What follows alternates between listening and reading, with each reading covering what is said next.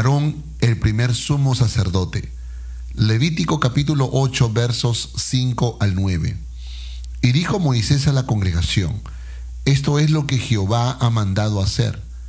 Entonces Moisés hizo acercarse a Aarón y a sus hijos y los lavó con agua, y puso sobre él la túnica y le ciñó con el cinto. Le vistió después el manto y puso sobre él el efod y lo ciñó con el cinto del efod y lo ajustó con él. Luego le puso encima el pectoral y puso dentro del mismo los urín y tumín. Después puso la mitra sobre su cabeza y sobre la mitra enfrente puso la lámina de oro, la diadema santa, como Jehová había mandado a Moisés. Hola, soy Aarón, el hermano de Moisés. Estoy aquí para contarles mi historia, quizás pueda ayudarte a tomar buenas eh, eh, decisiones en tu grandiosa vida. No siempre fue así conmigo, es decir, no siempre tomé buenas decisiones, pero no todos deben pasar por lo mismo que yo pasé. Tuve el privilegio de ser el primer sacerdote para el pueblo de Israel mi hermano Moisés me consagró juntamente con mis hijos Nadab, Abiú, Eleazar e Itamar en una ceremonia de purificación y dedicación.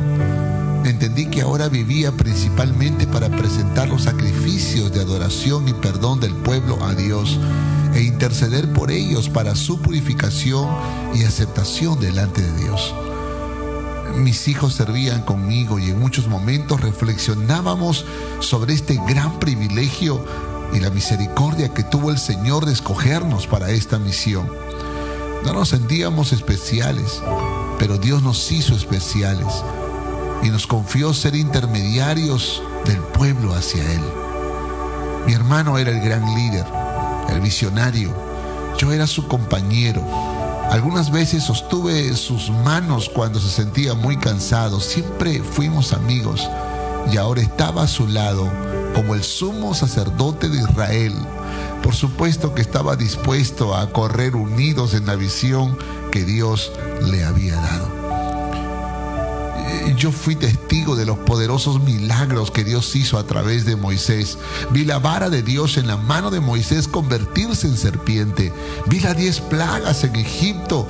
Vi el mar rojo abrirse en dos. Presencié la victoria de Dios sobre los soldados egipcios.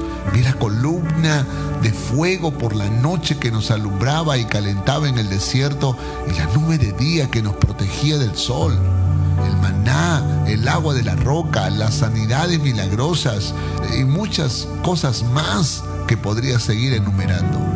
Aún con todo, algo en mi corazón me hizo cuestionar a mi líder Moisés. Quizá fue celo o tal vez yo me sentía superior a él. Espero que me entiendas lo que estoy expresando. Solo estoy tratando de ser sincero para explicar lo que sucedió. Yo fui su vocero delante de Faraón. Moisés me explicaba lo que deseaba decir y yo usaba mis capacidades para expresárselo a Faraón.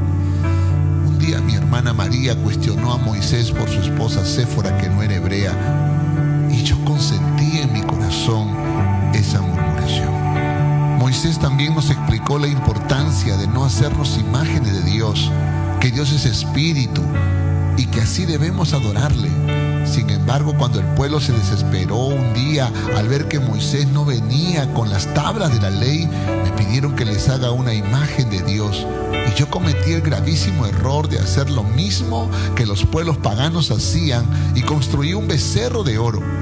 El pueblo estaba feliz, pero yo en mi corazón no lo estaba. Sentía que le había fallado a Dios y a mi líder Moisés.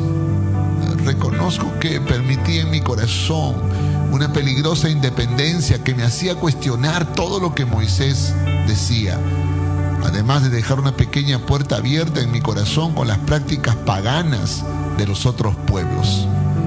No me di cuenta de esto sino hasta que mis hijos imitaron mis aciertos y mis errores. Nadab y Abiú presentaron un sacrificio pagano a Dios. Trataron de introducir un fuego extraño en el altar de Dios, a pesar de que Moisés ya nos había advertido Dios, Dios los consumió. mis hijos murieron y yo me sentía responsable. Ese día lloré en silencio, ni siquiera pudimos hacer luto. Y aprendimos la lección de la peor forma. Cuando Dios ordena, debemos obedecer, ser santos como Dios es santo. Así que este es mi consejo, no te contamines con las cosas del mundo ni te rebeles a las autoridades que Dios ha puesto en tu vida. Él seguirá formando tu carácter y encaminará todo para bien. Finalmente, un día Jehová habló a mi corazón diciendo, tú y tus hijos contigo no beberéis vino ni sidra cuando entréis en el tabernáculo de reunión para que no muráis. Estatuto perpetuo será para vuestras generaciones para poder discernir entre lo santo y lo profano, entre lo inmundo y lo limpio, para enseñar a los hijos de Israel todos los estatutos que Jehová les había dicho por medio de Moisés. Dios me dio una nueva oportunidad y comprendí que lo que dejas entrar en tu corazón te ayudará o trastornará tu discernimiento de lo santo y lo profano. Ese día les dije a mis hijos Eleazar e Itamar que mantengan puros sus corazones para que tengan un discernimiento extraordinario y sean útiles en la obra del Señor hasta el último día de sus vidas. Y así fue. ¿Y tú? ¿Cuál es tu historia? Cualquiera que fuere. Dios puede darte una nueva oportunidad. No la desaproveches. Dios te bendiga.